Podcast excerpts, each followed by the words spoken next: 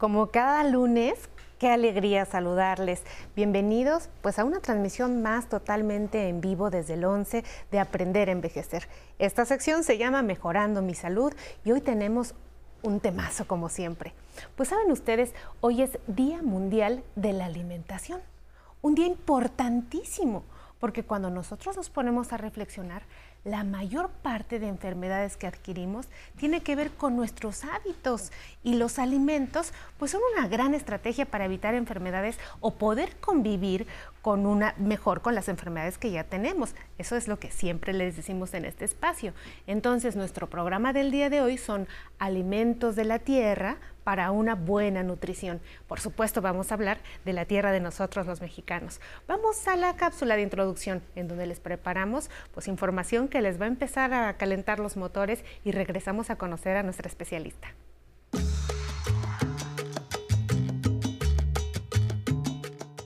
Es una realidad que nuestro país tiene una de las más ricas y saludables tradiciones culinarias en el mundo. Sin embargo, también es cierto que en las últimas décadas, el modelo de alimentación tradicional basado en alimentos naturales se ha ido sustituyendo por una dieta alejada de lo que se produce en nuestra tierra. Por ello, es fundamental recordar que la milenaria dieta tradicional mexicana es magnífica por su variedad, cualidades y porque contiene los elementos necesarios para una alimentación saludable. Ejemplos hay muchos. La triada maíz, frijol, chile, en combinación con legumbres como las calabazas, los chayotes y jitomates, representa una base nutricional muy sana. La tecnología alimentaria de los antiguos mexicanos incluía procesos como la agricultura, la caza, el intercambio y la venta de productos animales y vegetales traídos directamente desde las chinampas y bosques a las plazas y mercados se comían crudos o cocidos a fuego, con poca o nula grasa adicional o azúcar añadida. Sus fuentes cotidianas de proteína provenían de algunos reptiles, insectos, huevos o aves. Posteriormente, la conquista trajo consigo nuevos ingredientes y técnicas alimentarias europeas, predominantemente de la cocina española. Así comenzaron a llegar a Mesoamérica productos vegetales y animales como el trigo, arroz, garbanzos, olivo, cerezas, uvas, duraznos, manzanas, el cerdo, la oveja o las gallinas y sus derivados como el huevo, la leche y diversos tipos de queso. A partir de entonces, el intercambio comercial y la globalización enriquecieron las comidas del mundo.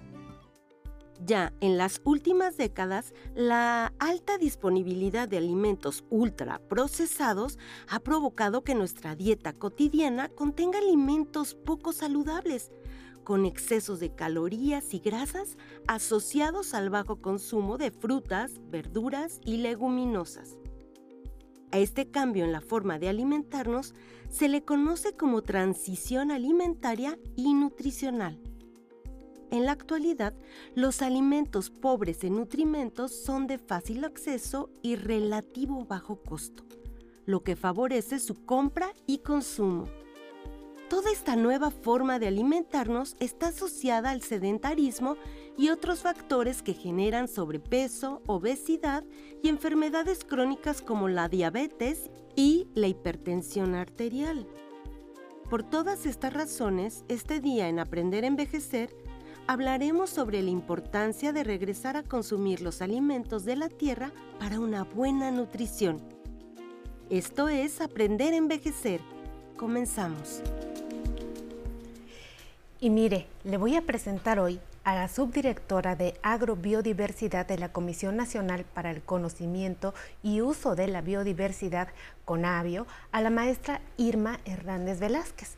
Hoy está con nosotros para hablar de este importante tema. Re bienvenida, licenciada Irma, qué bonito tenerla en este, en este programa. Muchas gracias, doctora Citlali, y sobre todo muchas gracias a su público y es un gusto estar hoy con ustedes. Pues justo nos encanta tenerte porque sabemos que eres una defensora importante pues de nuestra tierra a través de la alimentación junto con todas las personas que trabajan en Conavio. Y a nosotros nos interesa saber cómo es que los alimentos a través del paso del tiempo, en la cápsula que estuvo bastante ilustrativa, pudimos ver cómo antes teníamos una alimentación más natural y cómo, hemos ido cambiando a través del tiempo. Pero la tierra también ha ido cambiando. La tierra actualmente ofrece nutrientes esenciales para que la gente pueda alimentarse.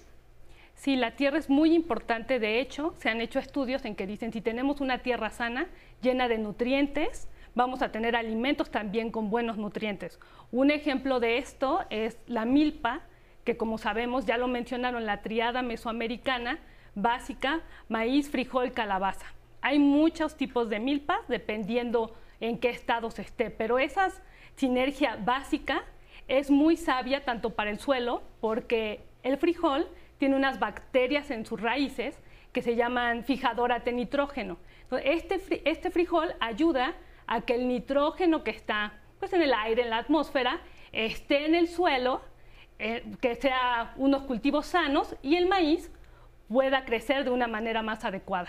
Es decir, todavía podemos confiar en que la tierra está preparada para que estén germinando de ella muchísimos nutrientes que son buenos para el cuerpo. Hay gente que dice que no, que la tierra ya no es la misma que era antes y que entonces no es lo mismo que te comas una espinaca que está creciendo en el 2023 que la que comían nuestros antepasados. ¿Eso es real? Que en efecto sí ha ido cambiando el panorama. Ahora tenemos todo un reto y vale la pena mencionarlo hoy en el Día Internacional de la Alimentación, porque como estamos en la etapa del cambio climático, sí todo el mundo, la situación ha cambiado. Entonces el reto de tener una buena alimentación es mucho más desafiante para todos. Por supuesto. ¿Hay alguna asociación contra los fitoquímicos que se utilizan eh, pues, para poder cuidar los cultivos con respecto a la alimentación o a los nutrientes? Es decir, disminuyen su calidad, favorecen las enfermedades en la población. De hecho, en cuanto a la calidad del suelo y del medio ambiente en general, todos estos nutrientes o agroquímicos que se ponen tienen una concentración que se tendría que seguir. Si no se sigue, ¿cuál es el riesgo medioambiental? Pues que toda esa contaminación, por decir el exceso de minerales, fósforo, nitrógeno, también causa erosión del suelo o también puede contaminar ríos y lagos. Eso pasa por la parte del medio ambiente.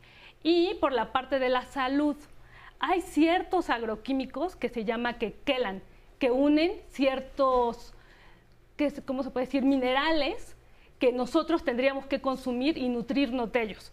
Por decir, si una espinaca tiene un poco de hierro, que no es tan biodisponible, pero tiene mucho residuo de este agroquímico, yo ya no lo voy a utilizar de la misma manera. O sea, sí hay que tomarlo en cuenta. La alimentación de la tierra, como le pusimos a nuestro programa el día de hoy, la alimentación que nos ofrece la tierra, es una buena estrategia para mantener la salud de las personas y además contribuir a disminuir los efectos del cambio climático? Claro, porque bueno, hay varias investigaciones actuales. Hay una que se llama Comisión Eat Lancet y promueven una dieta de salud planetaria. ¿A qué se refiere? Salud para nosotros, los humanos, pero también salud para nuestro planeta. Y esta dice que comamos un poco más de frutas y verduras y un poco menos de proteína de origen animal. De hecho, en México tenemos proteína de origen vegetal de buena calidad, como ya mencioné los frijoles, los maíces que tienen calcio y muchas otras cosas por la nixtamalización, pero también todas las leguminosas que tenemos en México sirven para que podamos tener una dieta pues más cargada en proteína de origen vegetal.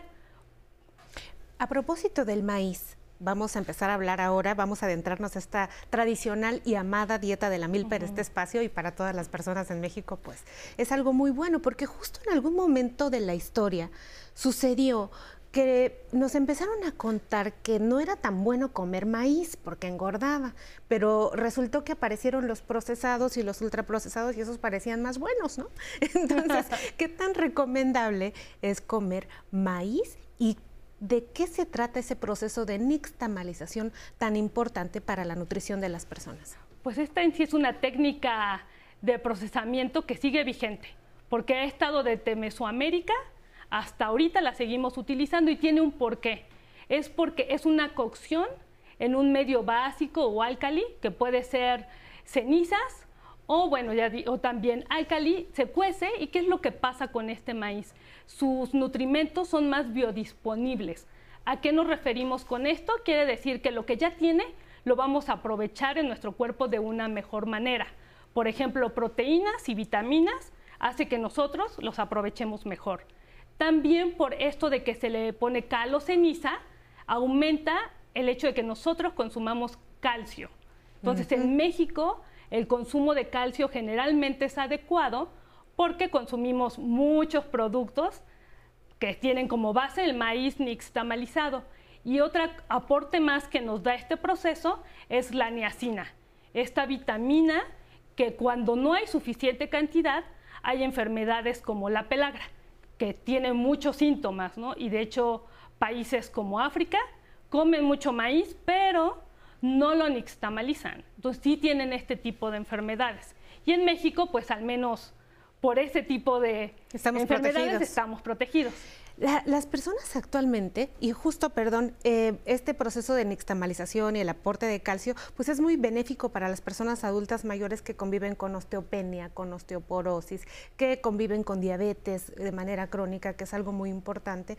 Y también eh, quisiera preguntarte si ahora, actualmente, que escuchamos por todos lados que hay transgénicos y que los maíces transgénicos son de lo peor y que nosotros pues linchemos a todos los transgénicos, ¿qué opinión te merece?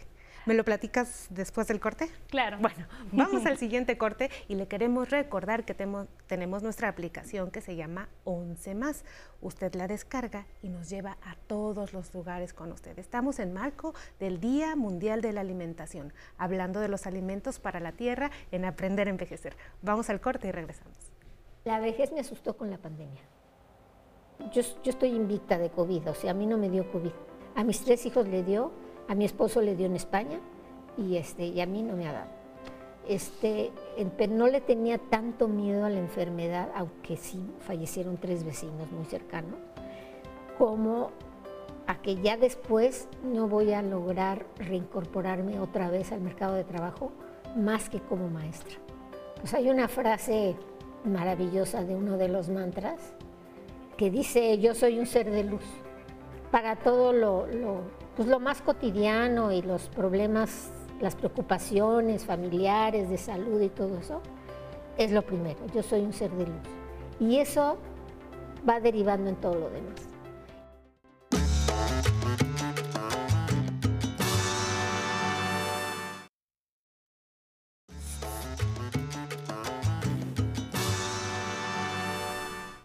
Y seguimos completamente en vivo en Aprender a Envejecer. Hoy nos toca mejorar nuestra salud y para eso nos acompaña Irma Hernández Velázquez. Ella es subdirectora de Agrobiodiversidad de Conavio. Y mire usted, el lema de este año es el agua nutre, el agua es vida, no dejar a nadie atrás. Ese es el lema para nuestro año de pues la alimentación. Y bueno, antes del corte nos quedamos platicando sobre justamente pues la pertinencia de utilizar o no los maíces transgénicos. Realmente la parte de los organismos genéticamente modificados es todo un tema y que se tiene que evaluar desde todas las aristas, ¿no? Siempre es importante considerar cuál es el organismo, por decir en este caso maíz, y en dónde es donde se cultiva, o se consume. Siendo México es muy particular porque en México somos centro de origen y diversidad del maíz. Eso quiere decir que aquí fue donde, a partir del teocintle, que es un, como un maicito muy delgadito, se fue evolucionando a través del trabajo de todos los campesinos y campesinas que iban eligiendo cuál era el que les gustaba más. Hasta que ya lo vemos ahora grande. Hasta que ya lo vemos ahora grande. Entonces, fue porque les gustaba que era el color o más fácil de nixtamalizar o el sabor. Claro, porque hay maíces de todos los colores. Exacto. Sí, tenemos cerca de 64 razas en México, de las cuales 59 son nativas. Entonces, regresando al tema de los transgénicos, de los organismos genéticamente modificados, en México pues tenemos que proteger esa diversidad genética. Ese patrimonio biocultural nos pertenece, le pertenece a la humanidad y justo también por eso es difícil esa parte de las decisiones de tanto el consumo y liberar al ambiente maíz GM. Y otro, otra situación ya más, ya no medio ambiente, sino salud, es de qué agroquímico es el que lleva el, el organismo genéticamente ¿no? modificado, si se ponen las cantidades adecuadas o no. Eso es todo un reto, ¿no? Y para evaluar y falta aún más investigación al respecto. Muchísimas gracias. Tenemos pregunta de nuestra audiencia. Vamos a verla juntas. Soy Rosa María Solórzano. Tengo pasadito los 60 años. Puedo llevar una alimentación basada en productos vegetales o pueden incluir eh, productos animales. Muy buena pregunta, porque justo este programa está para nuestras personas adultas mayores y les estamos diciendo que la dieta de la milpa y una alimentación como la que proponemos hoy, pues les puede ayudar a mejorar su salud. ¿Qué le decimos a Rosa? Eso es verdad. Siempre es importante, aquí la doctora seguro en muchos programas ya lo ha indicado, es saber quién somos, ¿no? La parte de la nutrición depende mucho de nuestro estado de salud.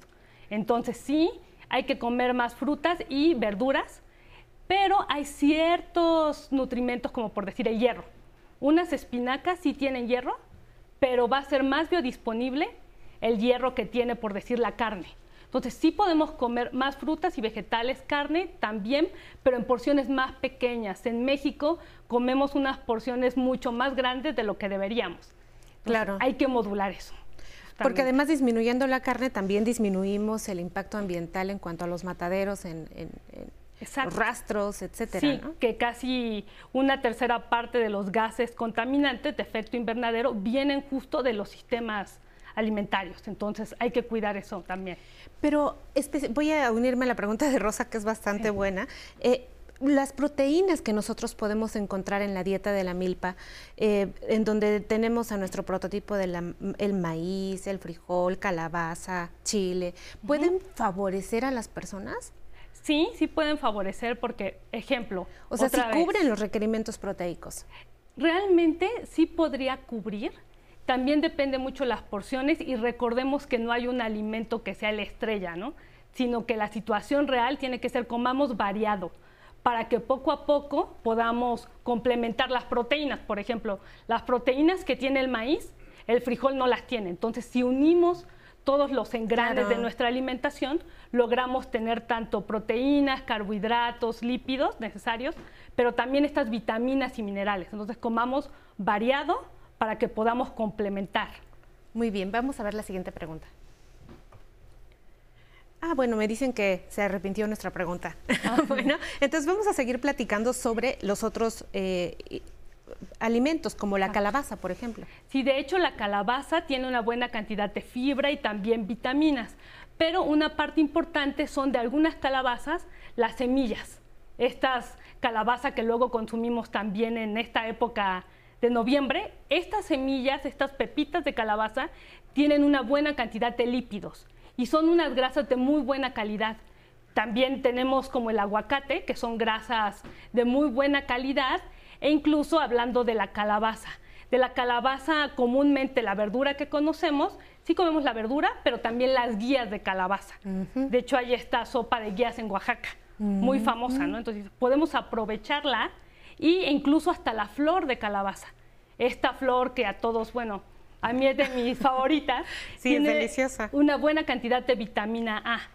Y esto es bueno también para la visión. Entonces hay que complementar. No, y tanta falta que le hace a nuestras personas mayores mejorar la visión y con unas quesadillas de flor de calabaza con queso, yo creo que se hacen un muy buen desayuno. Y además que es accesible, o sea, eso lo encontramos con nuestros productores orgánicos en el mercado y no tenemos que tampoco descapitalizarnos para tener una muy buena alimentación. ¿Y qué hay? De los insectos que constituyen la dieta de la milpa, porque pues vemos que ya a veces comer carne, como nos dijo Rosa en, en, la pregunta, pues la gente luego ya no quiere comer carne y se dicen tantas cosas que si las hormonas, que si eh, cómo se alimenta, que cómo viven los animales. ¿Qué hay de los insectos? De hecho, en México, pues sabemos que es toda una tradición comer de acosiles, gusanos de maguey, los chapulines, ¿no? En sus diversas presentaciones aunque es común en México, en otros países no tanto, pero investigaciones como que ha liderado la FAO, dicen, pues sí es proteína de buena calidad. A veces dudamos como de la parte de la inocuidad, ¿no? De dónde vienen, si están limpios, si no me van a causar alguna enfermedad. Pero hay lugares en México que han basado durante muchos años su alimentación en estos insectos y todo ha salido bien. Entonces, es buena proteína, eso sí está demostrado. Y también, de hecho, hay lugares donde se han convertido como plagas, pero lo han aprovechado para la alimentación. Entonces, aprovechemos lo que tenemos. Pues me parece bastante atinada el comentario porque justamente creo que resuelve gran parte de las necesidades proteicas, el complementar con estos insectos nuestra alimentación. ¿Podrías decir que la alimentación basada en la tierra, en la milpa, es benéfica para las personas adultas mayores? Sí es benéfica, pero hay que recordar cómo la preparamos, ¿no? O sea, sí tenemos un alimento de buena calidad que va a cubrir nuestras necesidades, eso está claro. Pero también hay que cuidar lo que nos toca a nosotros, ¿no? cómo la preparamos, no poner cantidades excesivas de sal. Sí, sí, yo digo, le estamos haciendo una quesadilla, pero no refrita en el aceite, ¿no? No, así no la pongo usted y espere. O, por ejemplo, las tlayudas que son tan buenas ahí en Oaxaca, pues a lo mejor ya no se le pone la manteca, ¿no? Exacto. O sea, hay que ir amoldándonos, pero además tenemos un país tan rico tan lleno de posibilidades gastronómicas que pues es una es un verdadero desperdicio y lamentable pues este esto que vimos en la cápsula, ¿no? Este proceso de cómo fuimos perdiendo nuestra identidad para adquirir otra y en eso se fue nuestra alimentación y en también ahí, por supuesto, una importante área de oportunidad que es mantenernos sanos. Copiamos alimentación y también copiamos modelos de obesidad, de diabetes y de enfermedades crónico-degenerativas. Entonces ahí está una muy buena reflexión. Muchísimas gracias por haber estado con nosotros en este Día Mundial de la Alimentación. Siempre es una gala recibir a las personas de Conavión el 11. Muchísimas gracias por toda la colaboración. Y a ustedes muchísimas gracias por estar con nosotros un lunes más de Mejorando mi Salud. Ya saben que les voy a dejar una frase. Hoy toca a José Martí. Recordar a José Martí. Ayudar a lo que se necesita no solo es parte del deber ser, sino de la felicidad. Los dejo en manos de nuestra querida y bella Tatiana Sierra y nos vemos la próxima. Gracias Itlali por compartir con nosotros tan importante información. Les agradecemos también a todas las personas que continúan con nosotros en nuestra transmisión aquí en el 11. Recuerden que pueden encontrar todos nuestros programas en formato de podcast en nuestro Spotify. Ahí nos pueden encontrar como Aprender a Envejecer. Además, si visita nuestro portal aprenderenvejecer.tv, puede encontrar información de los invitados que día a día nos acompañan. Y no olvide que puede mantenerse en contacto con nosotros en tiempo real mediante nuestra transmisión en Facebook Live. Ahí puede enviarnos todos sus comentarios. Puede estar seguro de que los leeremos. Por ejemplo, el día de hoy nos escribió Araceli Verona Piña. Hola doctora Citlali, muy interesante, tema. Ofelia Acevedo Velázquez, Adela Salazar Pérez, Marian Juaregui, Gabo Medina, saludos cariñosos y también nos comparte una duda para la doctora, Pir Ríos y Teo García. Muchas gracias por sus mensajes. El 11 lo acompaña a donde vaya. Descargue nuestra aplicación 11 más para obtener acceso inmediato y gratuito para todas y cada una de las producciones originales que la emisora del Instituto Politécnico Nacional ha realizado a lo largo de los años. Ahora nos vamos con música, esto es Hueso Namá, interpretado por el grupo Habana Son Cuba. Nos vemos mañana.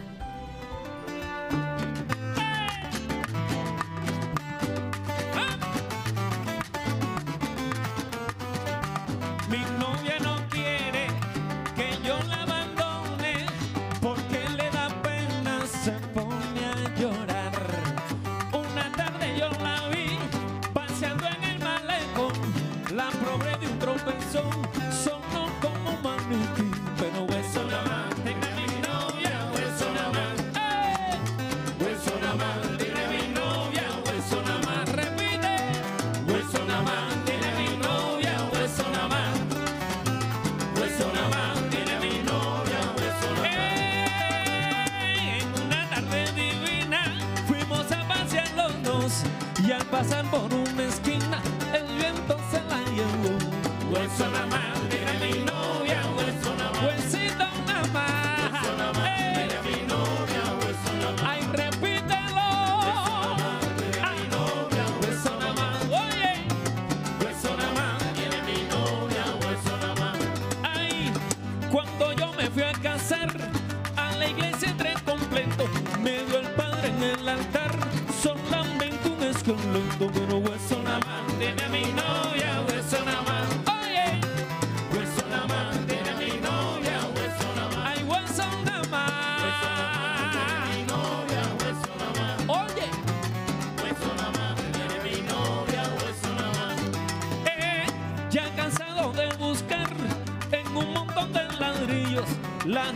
empezó a gritar,